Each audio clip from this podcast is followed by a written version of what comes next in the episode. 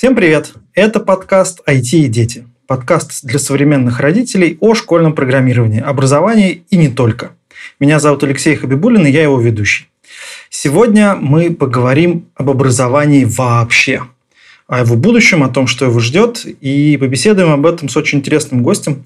Сегодня э, мы разговариваем с Михаилом Сверловым, автором канала образования, который мы заслужили, заведующим кафедрой Института образования Высшей школы экономики, экс-директором по развитию SkyPro и отцом троих детей. Миша, привет. Всем привет. Спасибо, что пришел. Ну и, собственно, первый вопрос. Расскажи вкратце о себе, э, какой у тебя путь в образовании, почему образование, как ты, в общем, в этом во всем оказался. А, если говорить про образование, то у меня э, несколько высших есть э, российских и европейских. И я достаточно много уделяю времени на самообразование и то, что называется фундаментальное образование, хотя в него сильно не верю, об этом тоже сегодня поговорим. я, наверное, лет с 13 э, также активно был замечен в неформальном образовании. Это разные молодежные программы, тренинги, а, лагеря и так далее. И, соответственно, достаточно много и активно а, развивался в этом направлении, проходил а, разные стажировки, лидерские программы, опять же, в России и за рубежом. И э, так получилось, что последние 17 лет я в технологическом бизнесе, назовем это так. Я работал mm-hmm. в финансовой сфере, в банках, я работал в телекоме. И последние четыре года я в эдтехе, то, что называется, да, в образовательных технологиях. А, три года я работал в Skyeng. Сначала отвечал за весь образовательный продукт и контент, был контент-директором. Потом мы запускали университет рентабельного обучения SkyPro, где отвечал за бизнес-развитие. Ну и последний год с э, хвостиком, с тех пор, как я с, э, мая, э, с марта прошлого года ушел из Skyeng, я занимаюсь частным консультированием образовательных проектов.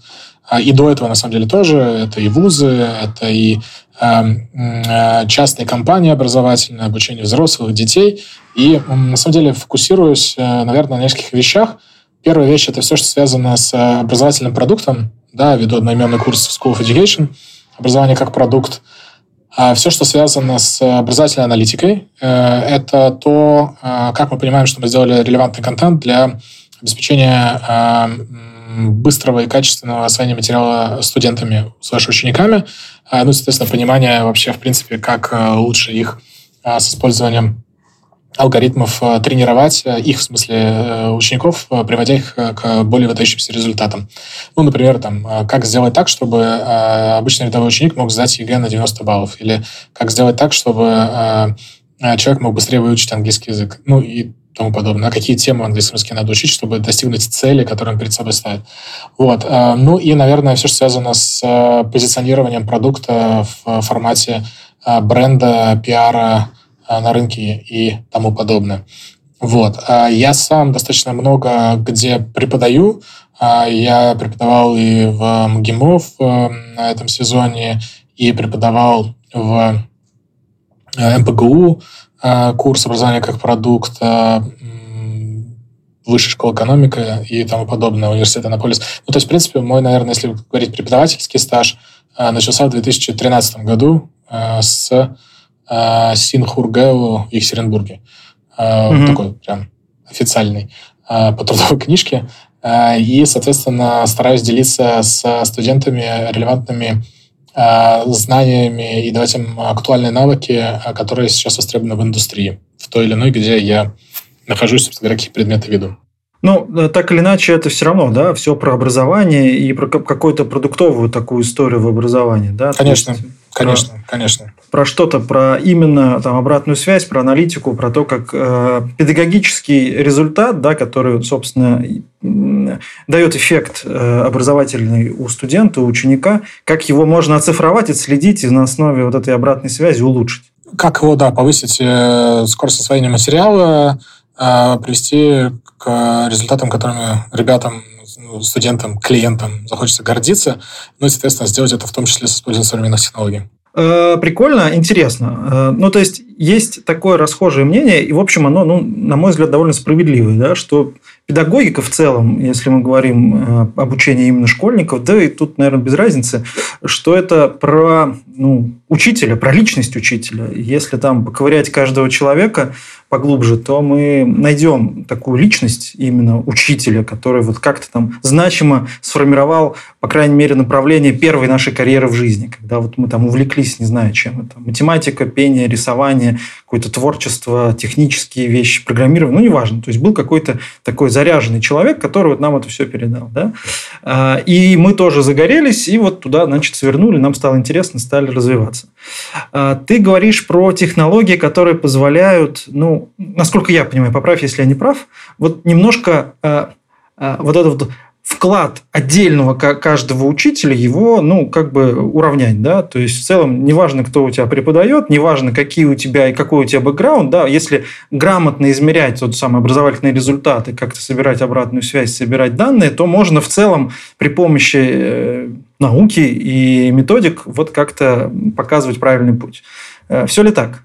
Эм, я бы, наверное, сказал, вот слово «уравнять» оно, с одной стороны, правильное, потому что действительно а, выдающихся учителей не так много, к сожалению. Да? И мы понимаем, э, что а, люди, которые идут в педагогический вуз, к сожалению, опять же, а, далеко не супер замотивированы работать в школах, замотивированы работать с детьми, потому что ну, вот, э, конкурс в педвуз ниже, собственно говоря, по остаточному принципу. Я очень рекомендовал бы так вообще не делать, потому что а, ну, потом мы будем получать поколения, которые, так сказать, а, выучены а, людьми, которым это было не комфортно, которые были не в своей тарелке, были не в э, замотивированном э, состоянии, скажем так. Угу. Да? Потому что это большая ответственность. Это то же самое, что врачи, которые будут э, лечить нас э, спустя рукава, назовем это так. Да, то есть без энтузиазма и не отдаваясь полностью. Ну, отвалилась нога, отвалилась нога, да, то есть вот как бы, э, ну, что бывает. Вот, поэтому э, технологии сейчас, э, на мой взгляд, это э, очень сильный помощник преподавателя. Uh-huh. Что такое очень сильный помощник? Э, я бы это назвал экзоскелетом. Ну, не то, что назвал бы, я это всегда называю экзоскелетом. То есть, э, а действительно, технология помогает преподавателю э, делать работу лучше, эффективнее и, что самое главное, персонализирование. Потому что в классической системе как бы мы ни говорили, что э, преподаватель хороший, видит всех, э, коммуницирует со всеми, но он не может с 30 людьми коммуницировать. Даже если в календарь поставить, да, то есть, ну, то есть как бы это так не работает. Именно поэтому появляются наставники, поэтому, поэтому появляются какие-то другие э, роли внутри школы, внутри класса, которые работают психологи, да, потому что преподаватель не успевает. Физически не успевает, лучше, хуже, просто не успевает. А, поэтому мне, например, очень в память врезался ролик Яндекс учебника, на одной из конференций Яндекс Yet Another Conference Education, Як Education, mm-hmm. не этого года, не прошлого года, а позапрошлого года, где а, вот а, есть класс, а, и там сидит какой-то мальчик на задней партии, ничего не понимает, как там решать уравнения, пыхтит, кряхтит, в общем, а, а, и, в общем, получает двойку очередную, а преподавательница видит это в электронном журнале, видит, что вот у него там 2-2-2, и как бы в этот момент к нему подходит и говорит, слушай, давайте я объясню. Да? Ну, то есть вроде как бы здесь технология не сильно помогает, но вот сам подход того, что в этой ситуации и, и технология очень базовый пример, потому что на самом деле мы работали и в Skyeng, и в компаниях, с кого я консультирую, мы работаем с более продвинутыми системами, конечно, чем просто электронный дневник. Да, это, соответственно, оценка навыков, освоение тех или иных а, тем а, с пониманием причин, почему человек, а, ну, человек-ученик, да, соответственно, не понимает, почему у него здесь плохие оценки, адаптивное обучение, соответственно, для того, чтобы это вытянуть, э, система рекомендаций и другие страшные слова, да, когда вот э, мне э, алгоритм проанализировал и говорит, что тебе надо вот, если мы говорим про английский язык, там была модель английского языка, что вот тебе там, не знаю, past perfect и какой-нибудь present continuous надо подтянуть, э, и, соответственно, у тебя остальные навыки тоже зацветут, потому что у тебя вот эта база, она отсутствует, да, потому что тебе э, в какой-то момент времени ты, может, там пропустил или что-то еще. Вот. И здесь, соответственно, э, никакой учитель никогда это не сможет сделать. Ну, то есть он физически просто, опять же, не успевает. Зачем, вопрос здесь зачем? Да, потому что когда мы это внедрили в Skyeng, начали рекомендовать нашим преподавателям э, э, давать дополнительные тренировки, подсвечивать навыки, которые проседают у учеников, произошло интересное. С одной стороны, этим начали пользоваться четверть учителей. Угу. Да, что, в принципе, очень немало. да, то есть они начали хотя бы давать одну рекомендацию, там вот нажимать на кнопочку, а еще 50% учителей, э, они делали следующее они заходили внутрь упражнений, которые рекомендуются, потом заходили на платформу, давали это же упражнение, что нет, вот это не эта железяка дала мне рекомендацию, а я сам или сама. Вот. Ну, здесь как бы э, и смех и грех, с одной стороны, с другой стороны, мне не так было важно, как человек, который эту штуку внедрял, как они это делают, мне важен был результат, потому что мы в итоге с помощью разных рекомендательных систем, тренажеров и персональных вот этих вот э, рекомендаций модели прогресса ускорили э, год году на 20 5 плюс процентов, то есть на четверть ускорили прогресс учеников в среднем по больнице.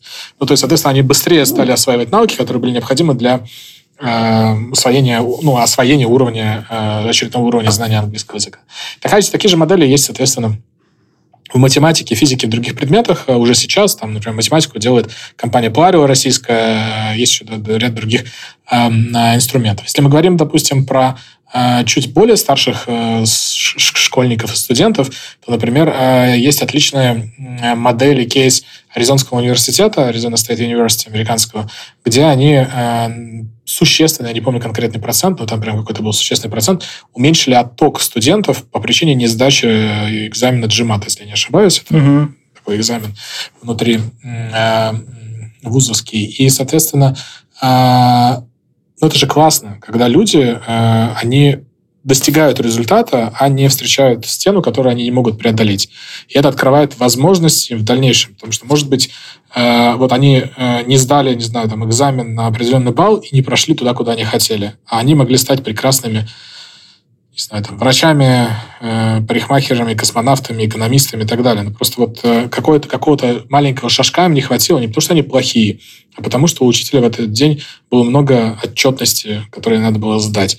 А учитель разговаривал, ну, как бы общался или там, помогал не Маша, а Пете, ну и так далее. Да? То есть, соответственно, алгоритм позволяет это компенсировать.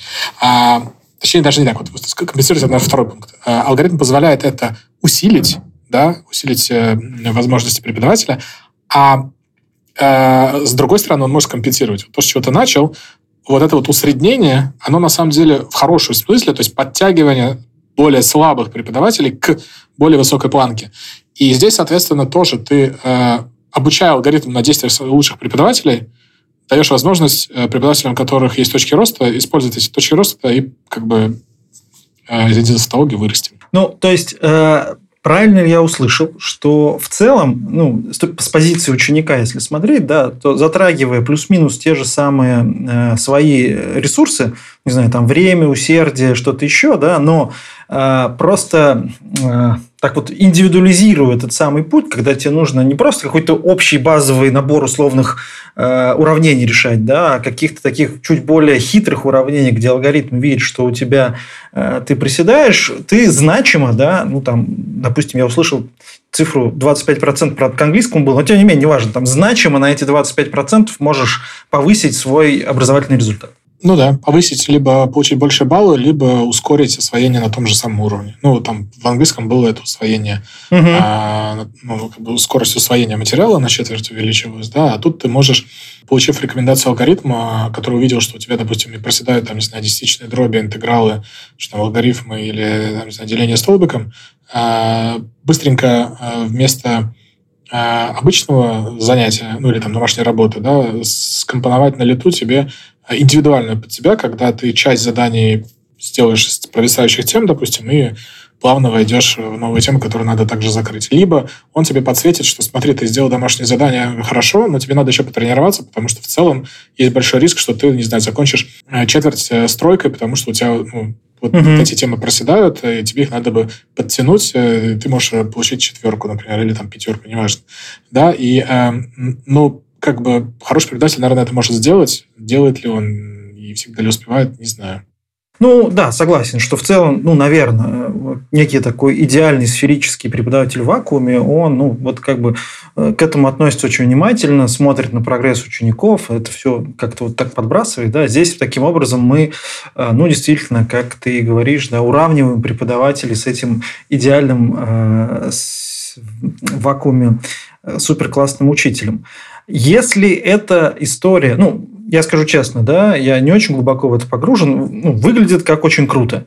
Э, если это все действительно работает, есть уже такие кейсы, и, в общем, э, видимо, и в научной литературе это все обсуждается, почему так не работает повсеместно? Ну, казалось бы, да, там проникновение технологий у нас довольно высокое уже, и даже, ну, если посмотреть, пускай там не стопроцентное, но там даже если 20%, почему вот у этих 20% так не работает? Ну, работает, почему там э, у Яндекс учебник, в котором таких алгоритмов, насколько я знаю, нету, но есть там базовая рекомендация и возможность тренироваться.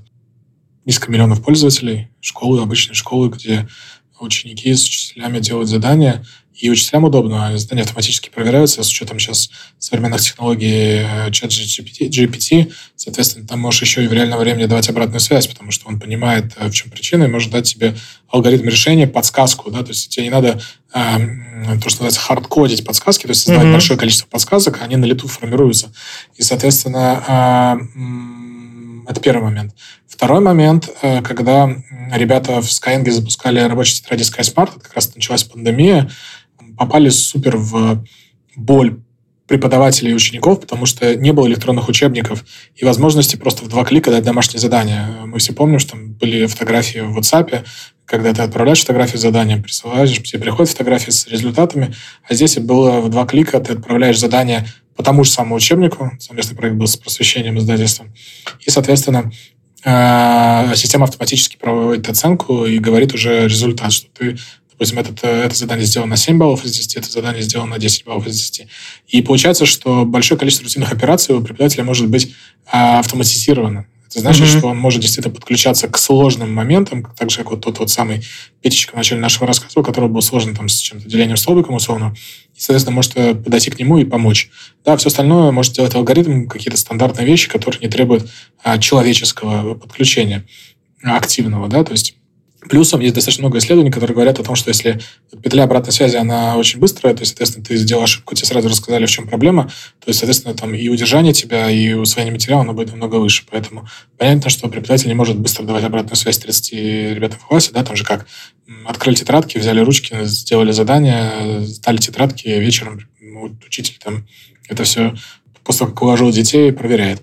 А тут, соответственно, тебе не надо ничего проверять, а, ну, или там надо ну, проверять, не знаю, 5% или 10% ситуаций, которые алгоритм подсветил, что типа, это опасность, да, там, ну, опасность, либо э, я не смог разобраться, помоги мне, человек, да, там, или э, по тому, по той логике, которую сам преподаватель задаст. Например, он, она хочет или он смотреть только там, типа, работы двоечников, да, или только все работы, где э, в пятом задании есть ошибка. Ну, например, да, то есть uh-huh, можно любую uh-huh. как бы, завести логику.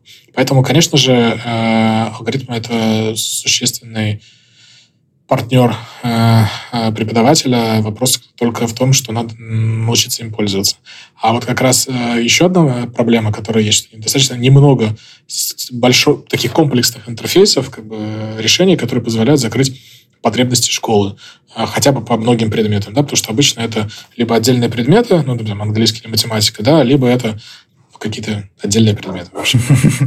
Ну, то есть, по факту, э, сейчас, э, ну, условно, такой школы, где бы весь спектр школьных предметов э, преподавался с участием, ну, какой-то такой ассистированием технологий и электронных помощников, назовем это искусственным интеллектом, их как бы нет еще. Я думаю, что есть отдельные школы, это точно не общеобразовательная школа в массовом э, формате, это, скорее всего, какие-то частные отдельные школы с одной стороны, с другой стороны, это какие-то, наверное, коммерческие э, школы, ну, не знаю, там, например, тот же самый SkySmart, э, где есть вся линейка школьных предметов, тот же самый Foxford, это тот же самый э, Maximum Education, наверное, скорее всего, да, mm-hmm.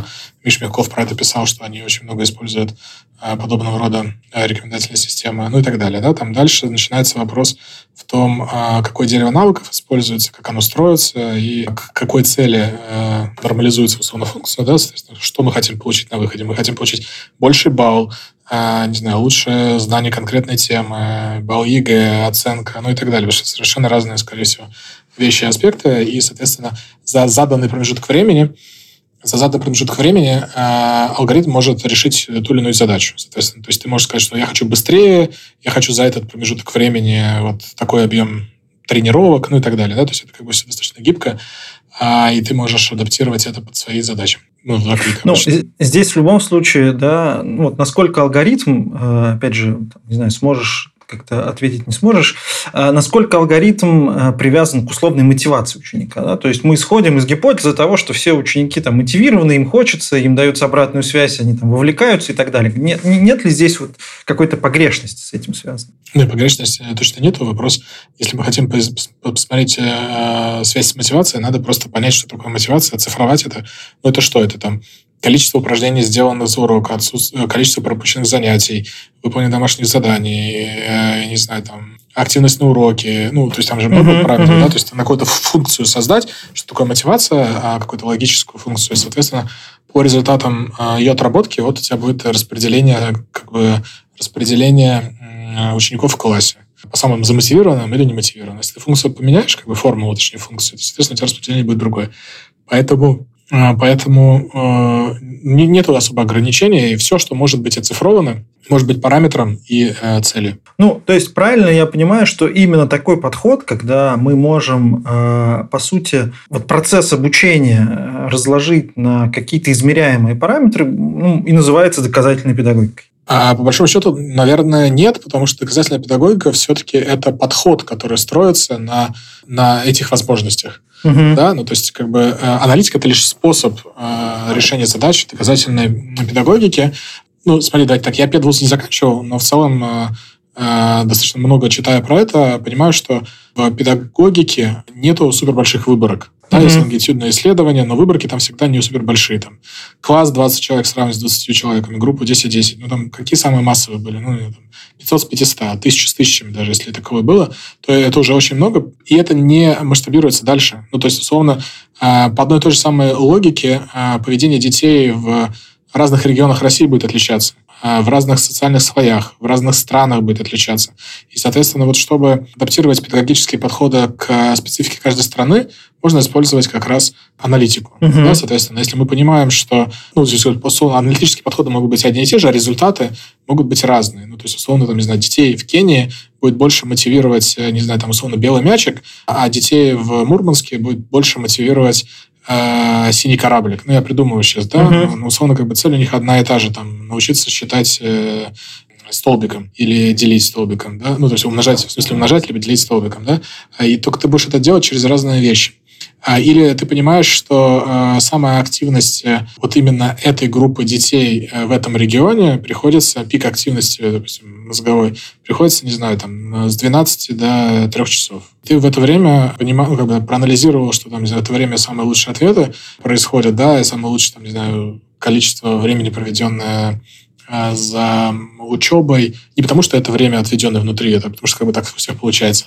Вот. И, собственно говоря, ты можешь в этот момент времени с ними коммуницировать определенным способом, давать им какой-то материал дополнительный, и тем самым смещая какой-то фокус э, обучения именно в этот э, промежуток времени. Да? И это ты никак не поймешь. Ну, то есть э, э, наблюдать за 20 детьми. Угу. Ну, то есть нужно, нужно, нужно накапливать данные по факту, да? То есть нужно сейчас вот да, на да, стадии да. Ну, такого, есть, что все мерить как можно большего числа людей, чтобы, ну, собственно, шло такая стадия накопления.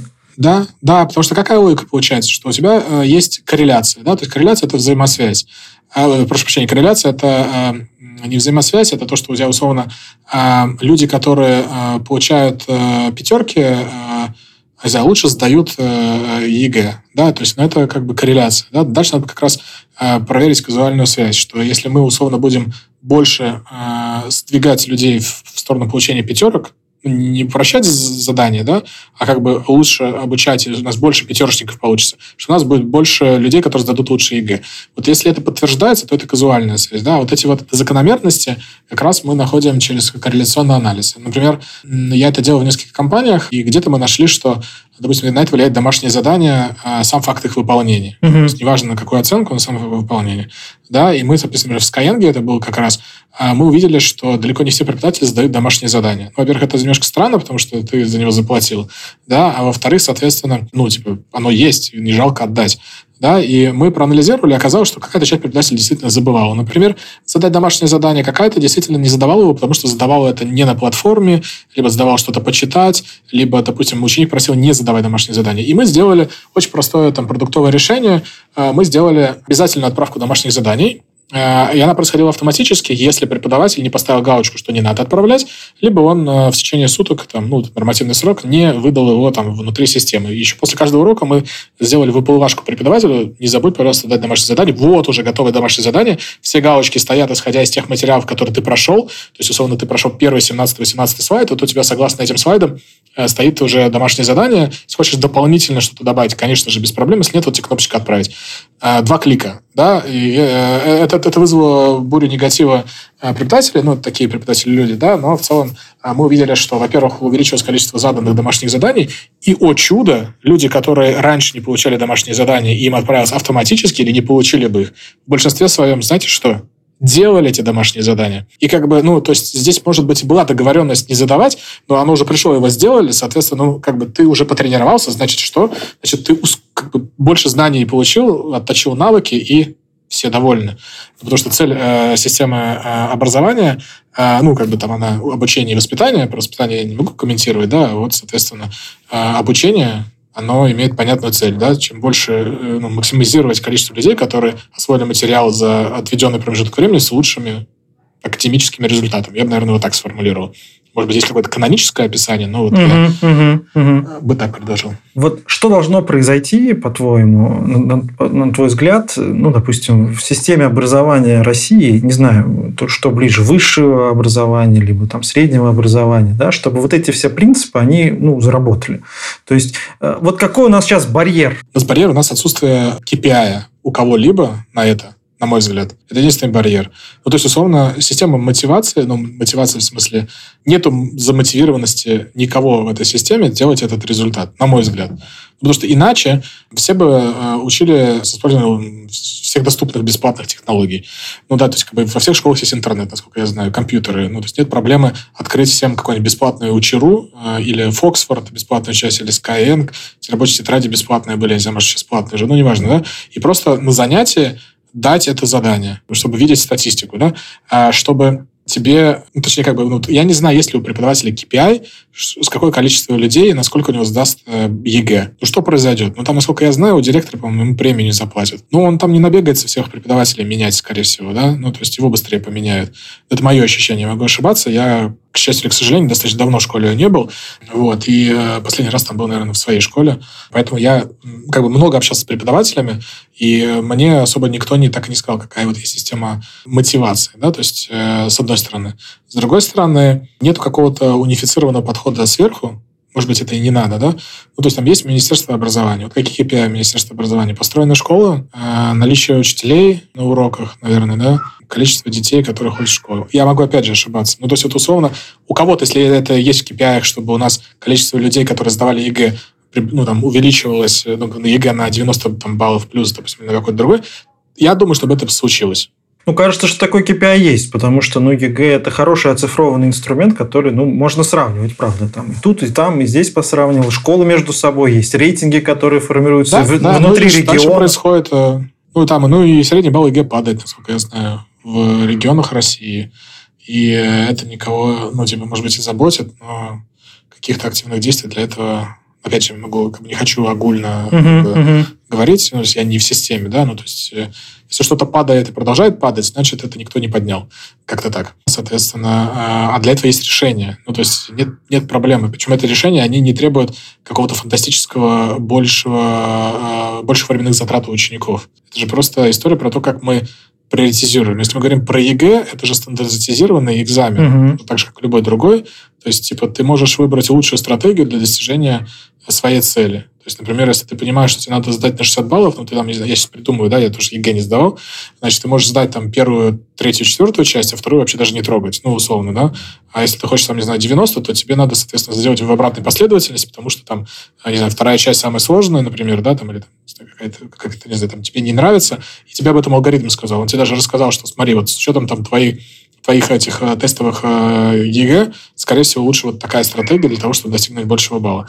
Не говоря уже о том, что он тебе говорит, что а еще стоит по, по, по, по поработать над вот этим, этим, этим, этим, да, чтобы как бы достигнуть результата. Ну, интересно, правда при наличии э, вот доступных таких инструментов, которые ты говоришь, да, то есть почему они там массово не внедряются, потому что кажется, что это, ну, в целом на стороне ученика, да, это защищает его интересы и приводит его э, к ощутимо да. значимым результатам. Ну, то есть здесь посыл такой к людям, которые нас слушают, что вот э, в те сервисы, которые там, ты сейчас сказал, да, нужно на них обратить внимание и, в общем, посмотреть на те механики, которые там есть, и, возможно, их как-то использовать. Не все сервисы бесплатные, стоит тоже сказать. Да, конечно же, всегда есть какая-то часть контура бесплатная, где ты можешь что-то поделать, но с другой стороны, ну, ты платишь репетитору определенные деньги, но почему не подписаться на услуги, ну, на платформу, на которой ты можешь эти упражнения отрабатывать, и э, тебе потребуется, может быть, там не 4 занятия с репетитором, а 2 в месяц, да, чтобы получить тот же самый результат, или еще лучший результат ты получишь. Поэтому а, сейчас, мне кажется, по этой же логике стали достаточно популярны форматы, то, что называется большие классы, large classes, когда, там, не знаю, в каком-нибудь э, в Оксфорде или там, в 100-бальном репетиторе сидит там 100, 200, 1500 2000 человек одновременно и э, как э, преподаватель рассказывает понятным языком, э, как, в общем, там, посчитать площадь треугольника. Ну, и кажется, что в целом и для индустрии это, в общем, довольно выгодно, потому что чем больше данных, тем точнее мы можем прогнозировать, да, и тем наши модели дают лучший результат. Конечно, конечно, конечно. А... Вот я знаю, что Пларио, Пларио делали даже в свое время, по-моему, в Амстердаме проект для Министерства образования Голландия. Я не, ну, я не знаю, не, не хочу врать. Просто мы с ребятами общались, ну, не знаю, кто там заказчиком был, они там делали для э, школ как раз вот модель по математике. Сделали модель и, собственно говоря, внедряли эту школьную систему, да, то есть uh-huh, как, uh-huh. процесс, чтобы, чтобы ребята могли а, заниматься и получать рекомендации и индивидуальные траектории образовательные. Интересно, интересно. А, вот э, Твой канал называется «Образование, которое мы заслужили». Вот хочется очень спросить, какое же образование мы заслужили, да, и что для тебя может быть какое-то идеальное образование, которое, если мы не заслужили, то хотелось бы заслужить? Хороший вопрос. Э, мне кажется, что есть несколько аспектов, которые э, мне кажутся, еще раз, мне, Миш Сверду, кажутся важными внутри системы образования. А, причем а, система образования а, не любого, любого уровня. Да? Школьное, высшее и потом какое-нибудь ДПО. Значит, первая история – это то, что в нем должна присутствовать профориентация. А вот не, не профориентация на уровне тестиков там угу. каких-то, да, а профориентация через э, пробу сферы и действительно понимание, насколько тебе некомфортно. Потому что я вот вообще искренне убежден, что никакой тест не покажет, э, насколько тебе будет комфортно там, быть разработчиком, поваром э, или врачом. А, ну и решений таких а, я не особо видел, кроме как вот детские комнаты, где ты можешь применить да, да, профессию. Да. Ну и то там это как бы, это, конечно, не профориентация, это больше развлечение.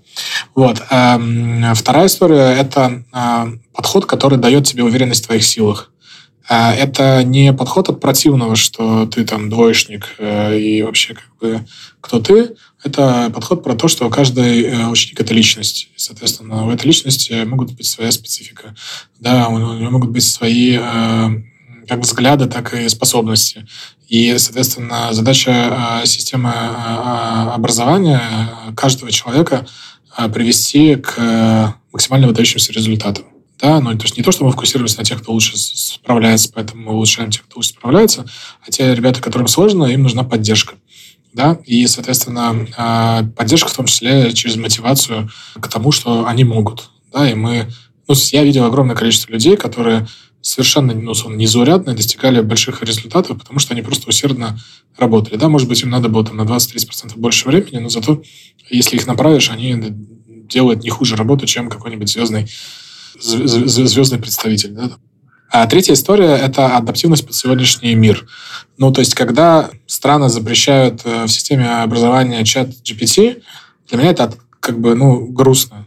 Да, ну, то есть, как бы ограничивать развитие пятого поколения – это отдельная история. Там, я не готов ее обсуждать, но э, если как бы уже есть решение, то ограничивать его потому что, потому что что? Потому что мы боимся, что нас заменят, так может быть и к лучшему, если, вы, как бы, если мы переживаем, что нас заменят, значит, ну, как бы ценность нас в системе э, эквивалентной ценности ну, условного AI, э, значит, мы не добавляем ценности, значит, можно нас заменить. Ну, нормальная история. Зачем платить? Вы можете, мы можем заняться чем-то другим, Да, то есть это сложная конструкция в голове, да, то есть типа я работал этим, занимался, но сейчас мир такой, да, там ВУКа, бани, любая, любая аббревиатура, сложный мир, быстро меняющийся, и мы видим, что э, много профессий, они, э, ну, я не говорю, что они исчезают, они супер трансформируются, да. Ну, отлично, э, сейчас чат GPT умеет писать код, но не пишет он код как э, нормальный разработчик, даже как джуниор, да, но при этом он э, экономит огромное количество времени разработчикам на написание кода. Даешь задачу, он пишет, как бы ты это все интегрируешь, связываешь архитектурно правильно. Он может там тесты проводить, да, там, что, что все хорошо, да, автотестирование. Это как сейчас вот я шутку видел. Э, чат GPT становится похожим на настоящих разработчиков, да, там, типа, проверь код, что-то не работает. У меня все работает. Вот, как бы, но, но в целом это вопрос времени, когда он станет то есть, и вот и, и интересно, что его тренируют, э, ну, не тренируют, а срез делают по разным экзаменам. Да, он там вот американские экзамены врача сдает, mm-hmm. юриста и так далее. Да, там вот некоторые экзамены уже приближаются к 80-90%.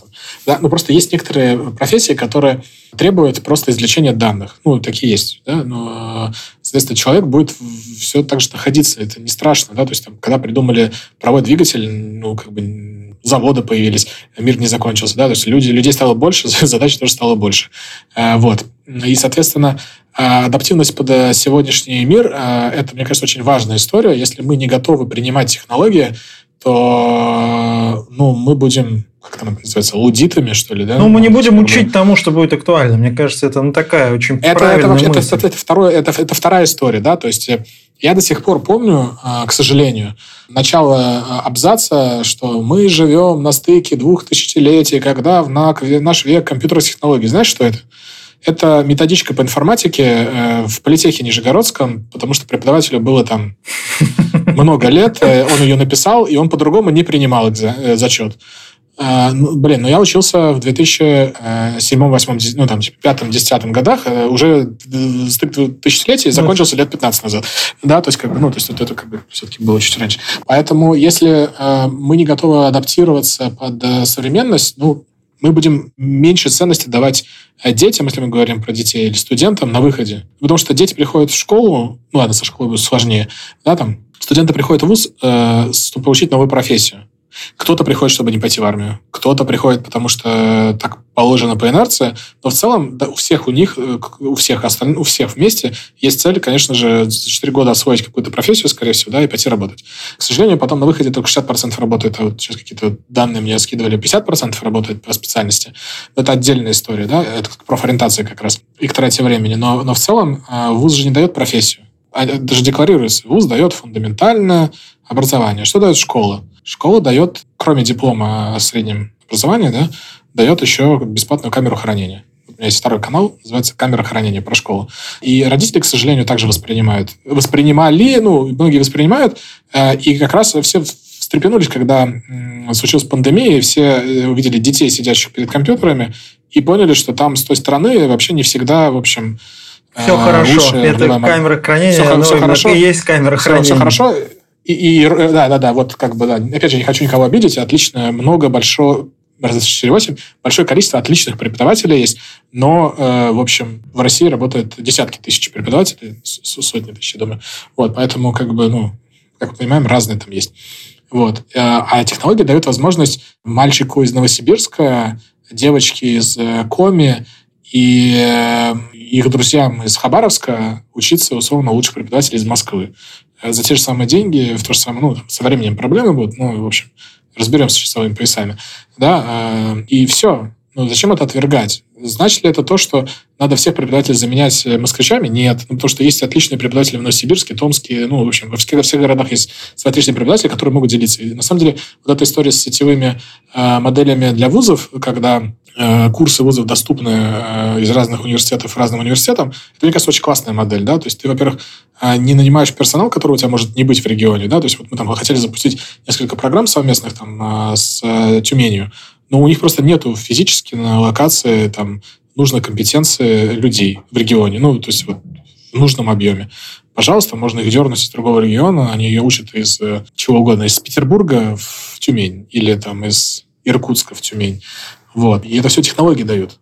Не говорит о том, что преподаватели плохие. Это, это дает возможности просто новые. Угу. Поэтому э, бояться как-то технологии, в общем, надо идти в избушку в лесу в Карелии. Ну, я согласен. Ну, кстати, вот относительно чата GPT, мне кажется, что система, ну, просто не готова. Ну, в том плане, что, ну, что как бы это же что-то менять нужно кардинально. Потому что когда ты даешь задание да. написать сочинение или изложение или что-то еще, ну, блин, сорян, как бы я двумя запросами сделаю это все на отлично. Ну, на отлично, не отлично, но сделаю там на 4 точно, как минимум. А, может быть и больше, да. Ну, то есть я, например, там сейчас некоторые свои статьи собираю чатом GPT, а потом обрабатываю, да. То есть меня оно автоматически все источники подбирает, где-то надо рерайтнуть, э, быстро рерайтит, переводит на английский язык отлично, идеально. Ну, то есть тебе главное написать промпт, типа, и ты как э, журналист Нью-Йорк Таймс, напиши статью, да, и он тебе жанр подбирает.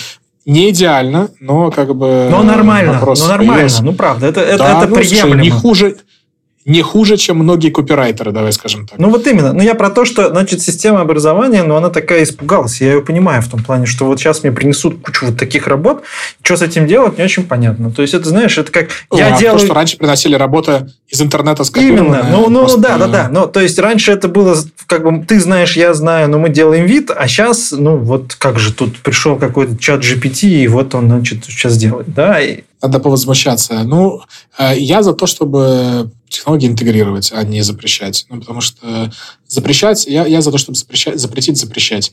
Это тупиковая ветка развития. Ты никогда не будешь двигаться вперед, если ты будешь все запрещать. Если ты будешь думать, как это сделать так, чтобы оно работало внутри системы, это еще и когда серое вещество разгоняет. Ну, я согласен. А, в связи с этим такой вопрос, да, вот э, со многими людьми общался, в том числе и с Яшей Сомовым из лекториума, да, и он говорил о том, что угу. вот пришел ковид, ну, как бы все вот тут так вот встряхнули всех со страшной силой, и, в общем, многие люди ждали, что сейчас, вот сейчас, сейчас вот что-то произойдет с образованием. Почему? Ну, потому что как бы все предпосылки есть, всех загнали в условный онлайн, но ну, какого-то качественного перерождения в системы как система, да, его, собственно, не происходит. Мне кажется, что с чатом GPT такая же история. То есть, кажется, что инструментарий. Слушай, ну, а я не согласен. Нет? Я не согласен, на самом деле. Мне кажется, что уровень компетенций э, преподавателей с, э, ну, после ковида вырос существенно цифровых. Угу. Ну, то есть они научились пользоваться не только телефоном и WhatsApp, они научились пользоваться разными решениями. Это потому что как-то может только говорить или нет, но там, условно, там, ты выпрыгнул из самолета без парашюта, и у тебя есть там, сколько там, две минуты, чтобы научиться летать, да? Ну, то есть вот приблизительно такая история.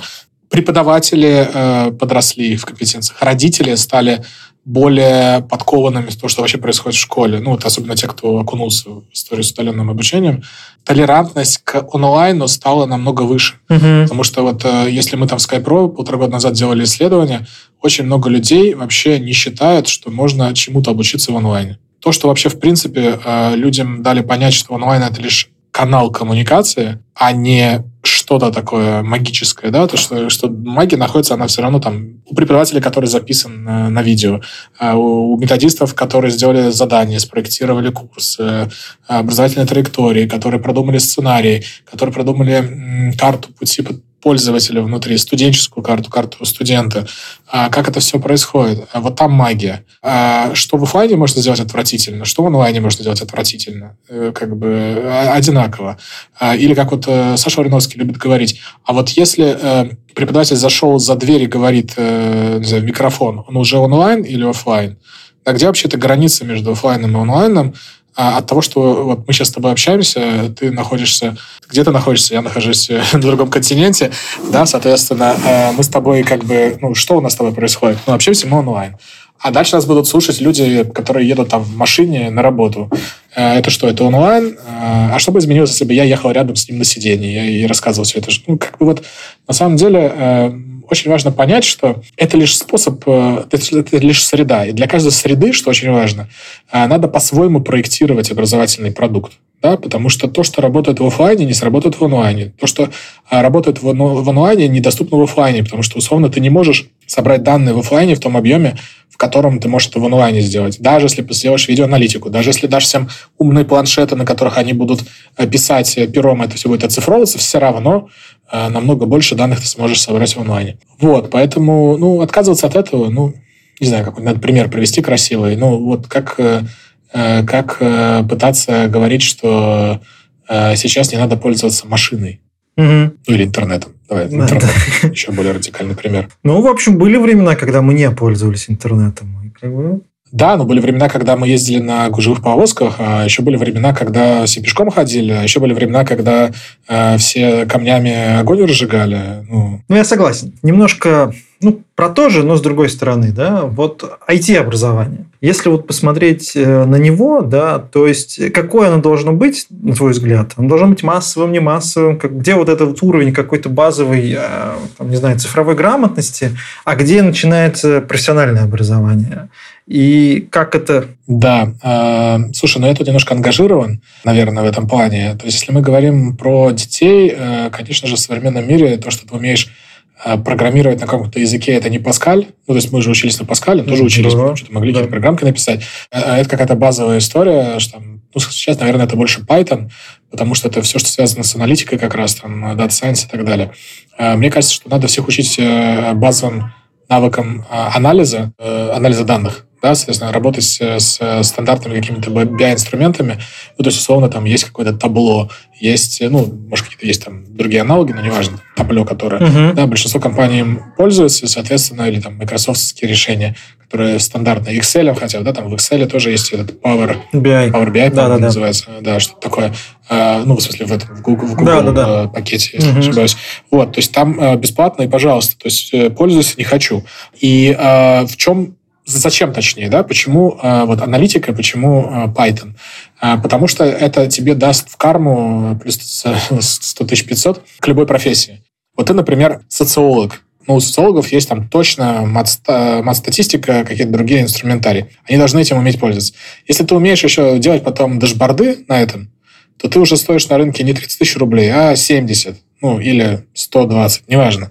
Да, если ты врач и умеешь э, анализировать снимки, с помощью алгоритмов, то ты сразу получаешь существенную надбавку к своей зарплате. Ну, может быть, такого спроса на врача нету, но это я как бы условно говорю, ну, типа на социологов точно. А если ты владелец продукта и умеешь еще аналитику, то тебя точно выберут э, раньше, чем других кандидатов на эту позицию. Ну и так далее, да? Потому что сейчас все профессии так или иначе уходят в онлайн разными концами, ну, то есть там где-то отчетами, где-то еще чем-то. И когда у тебя есть э, базовые аналитические навыки, ну, то есть без фанатизма, не надо там какой-нибудь АБ-тесты делать, да, uh-huh. и считать э, какие-то сложные материи, да, ну, то есть там базово посмотреть э, стат значимость либо что-то еще, кажется, что точно будет не лишним. При этом это несложно, ну, то есть, условно, курс по табло, он занимает 8 часов там, есть он на Udemy, стоит там 10 долларов условно. Да, и ты потом будешь совершенно свободно пользоваться BI, ну, такой же по, по Power BI условно, да, любое другое решение. Вот. Э, с Python сложнее, но опять же, да, есть бесплатные курсы на степике, еще где-то там базовый Python, когда ты сможешь писать какие-то базовые программы и э, хотя бы читать код это в обратную сторону. Ну, хотя бы понимать, в чем, в, чем, в чем дело. Я абсолютно согласен, что вокруг нас, да, вокруг да. нас тонны данных, и неважно, кто то хоть водитель. Ты привел такие примеры, ну, они совсем э, глубоко уже, мне кажется, проросли в онлайн, да, и там мне тяжело представить социолога, который не может как-то вот э, пооперировать своим э, результатом, который он получает. Но даже там банально какой-нибудь водитель, я могу представить, где он может применить этот навык, там, при постройке маршрута или как-то. Ну, или или, что может быть, кстати, э, все эти навыки могут заменить там промпт инжиниринг для того же чата GPT, когда ты можешь составить правильный запрос, и чат GPT это сделает за тебя, например. Но все равно, я думаю, что вот это понимание того, как это все происходит, поможет тебе не относиться к этому как совсем уже какой-то великой магии, где там что-то говоришь, и тебе там делают все автоматически. А вот про программирование чуть более профессиональное. Вот в университете Иннополис, да, профессура говорила, что ну, университет Иннополис – это ПТУ. Ну, то есть, это вот ребята учат, значит, как бы брать программировать, э, и по факту вот э, в целом это, ну, среднее специальное образование. Э, вот если у тебя понимание того, что... Стой, стой, стой, стой, стой, стой, стой, стой, стой.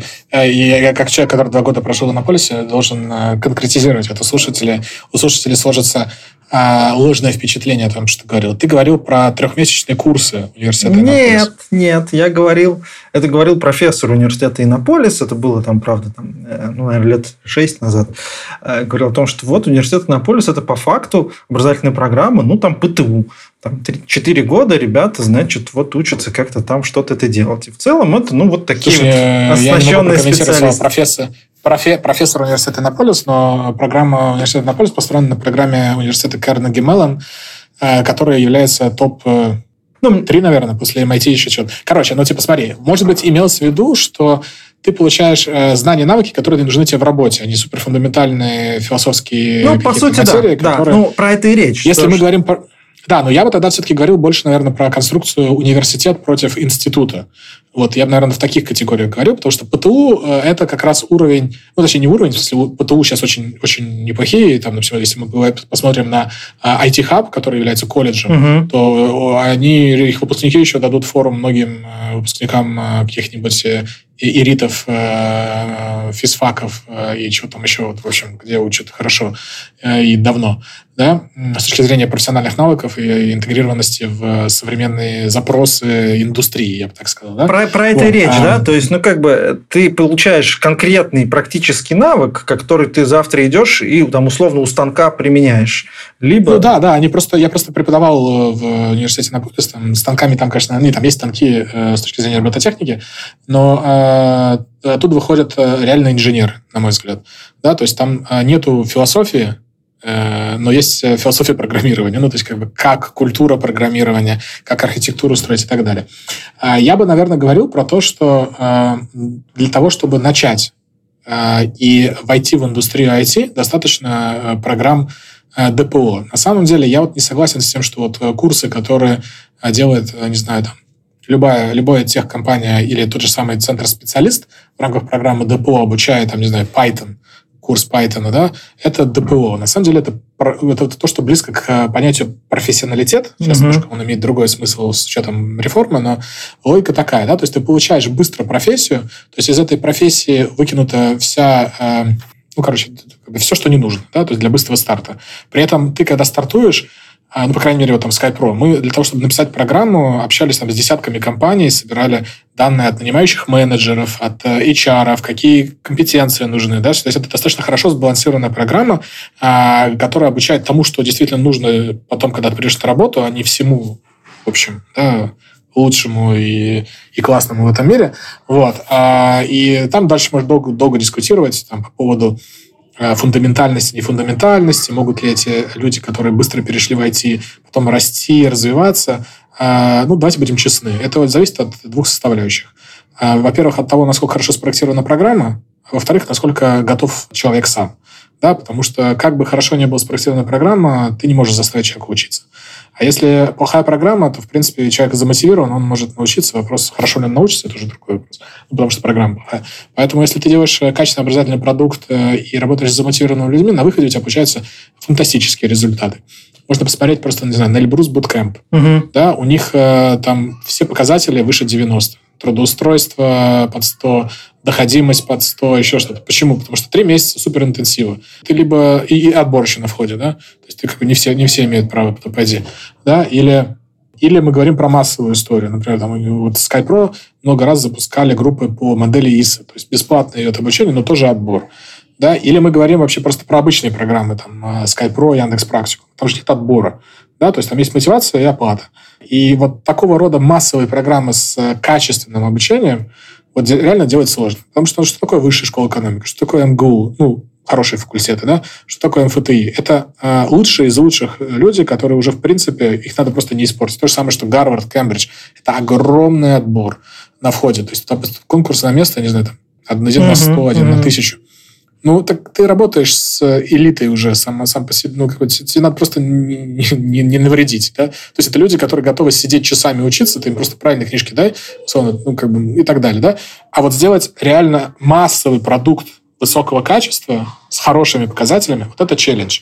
И этот челлендж пока что кажется, что ни система высшего образования в России, ни система среднеспециального, ни система школьного образования ну, не тащит. Окей, э, спасибо тебе за разговор. У меня, наверное, один из завершающих вопросов. Э, вот э, с точки зрения наших слушателей, да, потому что у нас аудитория преимущественно родительская, которая вот ориентирована на то, чтобы как-то посмотреть для своих детей вот направление, связанное с IT. Куда ты порекомендуешь пойти учиться после школы этим людям? То есть на что посмотреть? Я бы начал учиться до окончания школы. А, я вот сейчас э, э, в одной компании запустил университет с европейским дипломом. А, и логика очень простая. Есть бакалавриат и магистратура. В Америке есть э, система, называется Advanced Program, когда дети в последних классах 10 11 ну или там какой он там 11 12 в зависимости от системы, да, а, из страны, они проходят уже часть уроков на базе высшего учебного заведения. Да, как бы по факту получая кредиты, ну или баллы там для а, будущего диплома. И в итоге у тебя бакалавриат будет занимать не три года, а два года. Ну, то есть обычно эти программы дают возможность сократить до одного года, ну, типа два года обучения на них, что не такая плотная программа, ты проходишь один год. И э, вот такого рода программы, если есть возможность э, получить для ваших детей, э, ну, официально в России, насколько я знаю, это не работает, но... Ну, сейчас в Сириусе, получить, э... в Сириусе запустили эксперимент, э, вот как раз именно А, такой. окей, ну вот видишь, я не знаю, да, ну, классно, что запустили, потому что на самом деле а, это а, история, которая позволяет в текущей экономической ситуации действительно выводить на рынок труда как можно быстрее. Мы видим огромный, ну, это огромный, я сейчас преувеличиваю, то есть мы видим спад э, интереса к вузам и рост интереса к э, э, СПО. Там много можно дискутировать, потому что там не надо сдавать ЕГЭ, а потом ты поступаешь без ЕГЭ. Ну, как бы, мне кажется, не, не про это, по большей части, про то, что ты получаешь профессию, которой можешь начинать завтра зарабатывать деньги. Потому mm-hmm. что, ну, типа, деньги лишними не бывают. Вот. И когда ты э, хочешь э, э, сделать своему ребенку хорошо, во-первых, надо сделать так, чтобы он не стал, ну, как бы, он шел не в ту же профессию, куда ты идешь, потому что ты тут там работаешь, да, потому что другого не видел. Да, очень я, я бы вложил э, усилия и деньги в то, чтобы дать возможность ребенку попробовать разное и принять решение не по принципу инерции, да, а как он, сколько процентов ребят вот сейчас, э, не знаю, что-то посмотреть свежие опросы, там я видел, поступил онлайн, в прошлом году было что-то там что-то под 80 процентов, не хочу ошибиться, ну, короче, существенная цифра людей, которые даже еще не определились, куда они пойдут. Ну, так они пойдут рандомно. Ну, ну да, куда возьмут да, по ЕГЭ. Ну, так и есть. Я как бы, ну, и что дальше-то? Они как бы к четвертому курсу, там, если не, не, не, не, не, не закончат раньше, ну, типа, не уйдут раньше, к четвертому курсу получат профессию, которой они не будут пользоваться, но иногда может влюбиться в процессе, да, но или стерпится, да, то, что называется, либо влюбится, либо стерпится. Поэтому а вот что, лучшее, что можно сделать, это дать возможность детям выбрать то, что им действительно хочется, и э, дать э, им возможность понять, что им хочется. Да? Даже не столько выбрать, а понять. Вот. А дальше это будет IT или не IT. Это, на самом деле, 15 история. А я прям рекомендую там, открыть степик, либо записаться на какие-то курсы. Они есть совершенно разные вкусы, цвета, карман. А на степике бесплатные. Да, там какой-нибудь Python а, классная лекция, ну, не знаю, для детей, может быть, немножко сложновато будет, но если вы там будете рядом сидеть и еще сами тоже освоите, будет классно. Вот. А если вы рассматриваете как бы кружок по робототехнике или программированию как дополнительный час возможности посмотреть сериал или сходить в магазин в это время, ну, что, ну, ребенку уже от этого не будет, э, как бы, в целом-то. Ну, я согласен. Кстати, сейчас есть классная, на мой взгляд, программа «Код будущего», по-моему, называется, государственная, где как раз курсы по Python государство для школьников, старшеклассников оплачивает. Очень круто, очень круто. А, кстати, да, а, код там не только... А, там разные провайдеры есть, кстати. Да, да, да, да, да, да. Плюсом есть э, лицей Яндекса, это надстройка угу. над э, разными школами, соответственно, там тоже можно учиться, такая как бы не классная работа. Тоже, короче, возможности, на самом деле, было бы желание. Это вот, правда. Сказать, желание и время. Это все совершенно согласен. Да. Спасибо тебе большое. Э, я напомню, что сегодня мы разговаривали, я разговаривал с Михаилом Свердловым, автором канала «Образование, которое мы заслужили», заведующим кафедрой Института образования Высшей школы экономики, экс-директором по развитию SkyPro и отцом троих детей. Миша, спасибо большое, что нашел время для этот интересный разговор. Да, Леш, спасибо большое. Пока-пока. А, это был подкаст «IT и дети». Я напоминаю, что у нас есть одноименный телеграм-канал, где я собираю разные возможности, о которых в том числе мы сегодня и разговаривали, и предлагаю вам с ними ознакомиться. Буду рад, если вы подпишетесь на, нас, на наш подкаст э, на тех платформах, где вы слушаете подкасты. Если оцените, оставите комментарий, будет вообще очень-очень круто, потому что любая обратная связь э, – это всегда хорошо. Хорошего вам дня и пока-пока.